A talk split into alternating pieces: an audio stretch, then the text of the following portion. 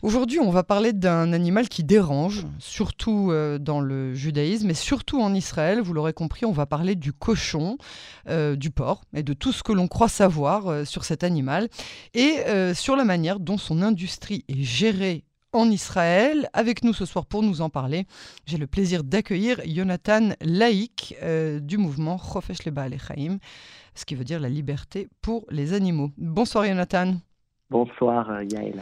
Merci euh, d'avoir accepté de répondre à nos questions sur Cannes en français, euh, sur, sur ce thème qui, qui nous intrigue. Alors dites-nous d'abord comment ce, ce combat a commencé, comment est-ce que vous en êtes arrivé à entrer en campagne pour sauver les cochons en Israël?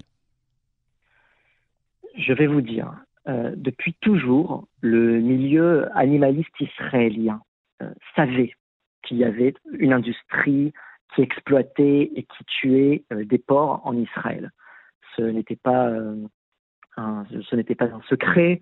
Euh, je veux dire, tout le monde en Israël, qu'on soit même touriste, qu'on soit habitant de ce pays, tout le monde savait qu'en Israël, oui, on, mangeait aussi du porc.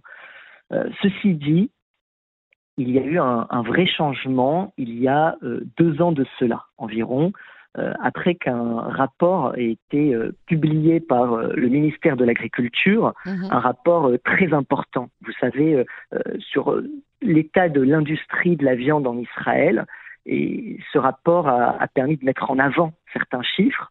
Et un chiffre a, a, attiré notre attention. Près de 200 000 porcs sont tués chaque année en Israël. Et ce chiffre-là, il a attiré notre attention parce qu'il était euh, presque équivalent à celui euh, des bœufs et des vaches euh, qui étaient aussi tués pour leur viande. Ah bon? Oui, oui, oui, oui. C'est, c'est, je sais que c'est surprenant. beaucoup ne prennent pas toute la mesure de cette industrie. nous-mêmes, qui sommes pourtant un mouvement animaliste, nous n'étions pas au courant de l'étendue de, de, de, cette industrie.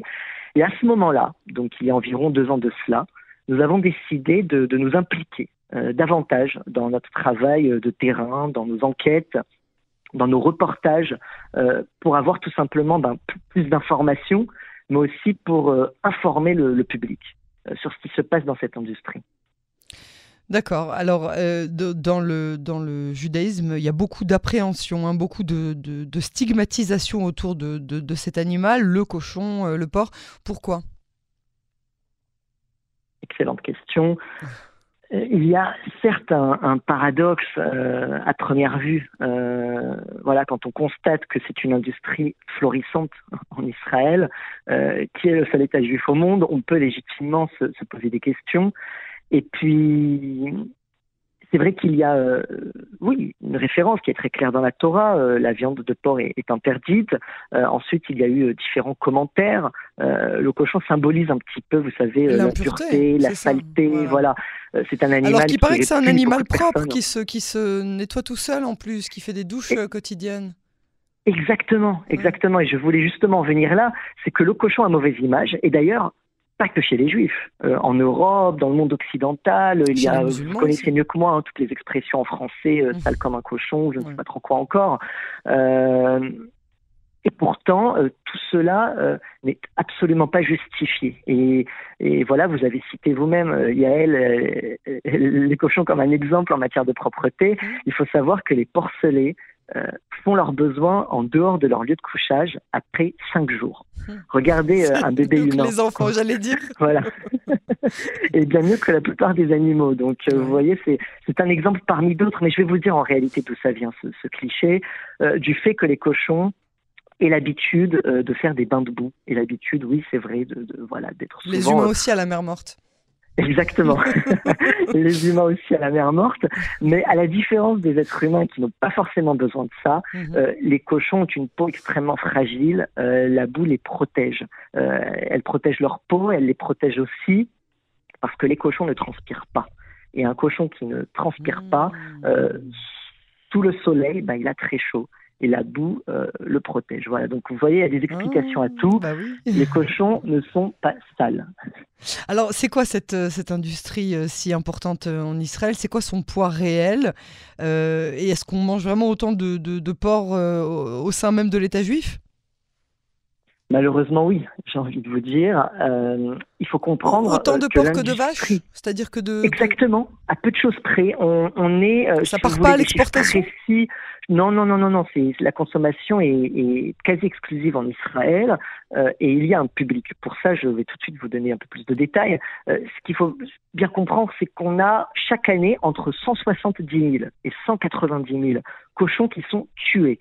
Mais ce chiffre-là est j'ai envie de dire, un petit chiffre, parce qu'on a plusieurs dizaines de milliers de cochons selon nos estimations et selon ce qu'on voit sur le terrain, euh, de cochons qui n'arrivent pas euh, à cette étape-là de, de, vous savez, de la, de la shrita, de, de, de, de l'égorgement en quelque sorte, euh, qui n'arrivent pas donc à l'abattoir.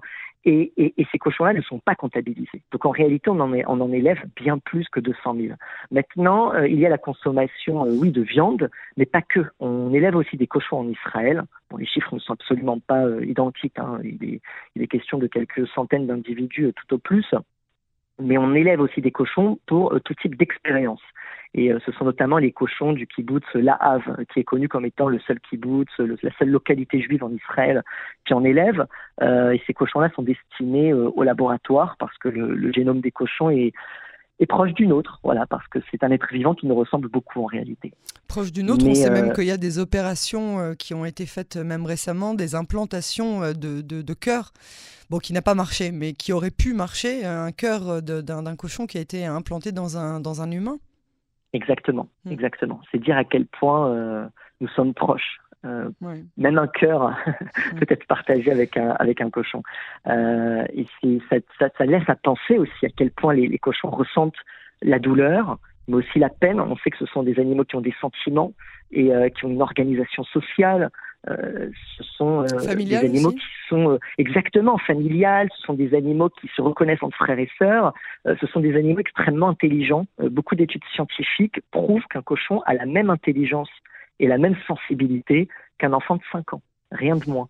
Euh, et puis il y a eu, euh, vous savez, ce fameux test du miroir qui permet de, prouver en quelque sorte euh, si chaque individu a, oui ou non, une, forme de, conscience de soi.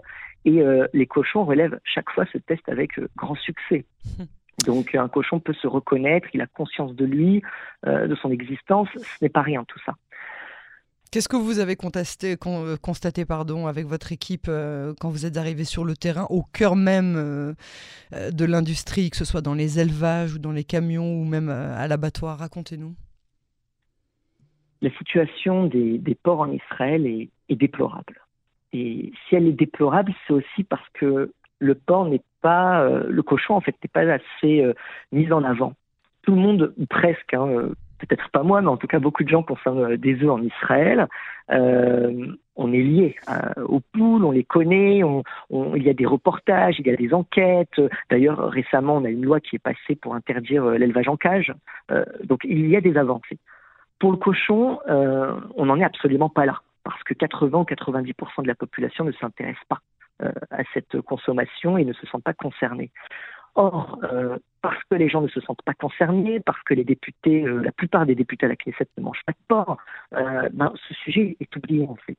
Et dans les faits, sur le terrain, oui, les animaux sont élevés dans des conditions lamentables. nous avons récemment diffusé un film, on voit que les porcs sont dans des enclos extrêmement petits. dans certains enclos, il n'y avait ni eau, ni nourriture, et ce pendant plusieurs heures, euh, tout au long de la journée. Euh, et puis il faut aussi connaître les conditions d'élevage. Les truies euh, reproductives sont enfermées pendant plusieurs mois dans des cages qui ne leur permettent même pas de se lever, de circuler.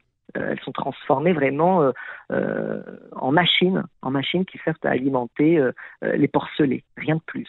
Elles sont couchées toute la journée, et puis après ça, après une, deux, trois gestations, elles sont envoyées euh, euh, directement à l'abattoir.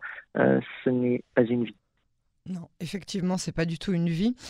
c'est quoi les objectifs de votre campagne? Alors, il y a deux ans de cela, suite donc à ce rapport dont, dont j'ai parlé du ministère de l'Agriculture, nous avons lancé la campagne Israël Pig Safe pour euh, sauver les cochons en Israël. c'est ça. exactement. Pour euh, sauver les, cochons en Israël, pour faire surtout un travail d'information auprès du grand public et euh, pour faire passer une loi, c'est notre objectif final, une loi pour interdire l'élevage de cochons en Israël, mais aussi la, consommation de porc, tout simplement. Et, et je pense qu'on peut avoir des alliés inattendus. Et on peut même d'ailleurs euh, réunir tous les partis autour de cette question, parce que quelqu'un comme que ça va faire le consensus à la Knesset. Exactement. Mais, mais, mais, alors vous diront, à ce consensus. Vous diront ceux qui sont pas euh, ni juifs ni euh, ni pardon ni musulmans, ou alors ceux qui le sont mais qui sont plus, on va dire, dans la liberté et qui disent bah nous on mange du porc et c'est comme ça et on, même si on est en Israël on mange du porc. Pourquoi vous nous interdisez, parce qu'on est un pays juif, euh, de manger du porc? Alors, l'argument n'est pas que religieux. Il y a certes un argument religieux pour certains, ça peut être la position de Mansour Abbas ou du Chasse ou de Yadou Torah, vous savez, les partis orthodoxes, euh, voilà, qui peuvent, oui, euh, justifier cela par un argument religieux. de notre côté, l'argument, il est d'abord et avant tout éthique. Il est aussi écologique, il est aussi sanitaire. Euh, il faut savoir que récemment, on a eu une, une grave maladie qui, s'est propagée dans les élevages en Israël et parmi 1000 animaux qui sont morts, beaucoup plus hein, sont morts de cette maladie euh, de fièvre afteuse, mais parmi les 1000 euh, animaux qui ont été recensés officiellement, 760 sont des cochons. Et, et, cette maladie aurait pu se transformer en corona bis. Euh, il suffisait d'une simple transmission à l'homme. Euh, voilà, et je vais vous dire, nous on était sur le terrain, euh, les, élevages concernés s'étaient transformés en zone militaire fermée. Hein, C'est-à-dire qu'on interdisait aux gens d'approcher, toute personne qui entrait là-bas devait porter une blouse. Enfin voilà, bon, tout le monde connaît hein, le corona maintenant. des mesures sanitaires extrêmes ont été adoptées c'était justifié euh, parce qu'on avait, on, craignait un, deuxième corona euh, lié à cette maladie-là peut-être aussi à d'autres maladies liées à l'élevage. Donc, encore une fois, on a, on a un argument sanitaire, on a un argument écologique, on a un argument euh, éthique. Et pour toutes ces raisons, aujourd'hui, oui, il faut restreindre l'élevage autant que possible. Donc ça, c'est l'objectif principal de votre campagne? Exactement. Et si on peut fédérer euh, tous les partis, euh, des gens de Meretz, euh, sensibiliser à l'environnement, Mansour Abbas et les, et les islamistes, les Haredim, le Likoud aussi, hein, qui s'est plaint ces derniers temps d'assister à la dégradation de l'identité juive de l'État, ben voilà, ça peut être peut-être une occasion de réparer. Donc là, là, là ça, ça conviendrait à tout le monde. Avec un voilà, peut-être, en effet, en effet. Jonathan Laïk, Chofesh Lebale Achaïm, merci d'avoir répondu à nos questions et à très bientôt sur Canon Français. Merci à vous, Yael. Merci.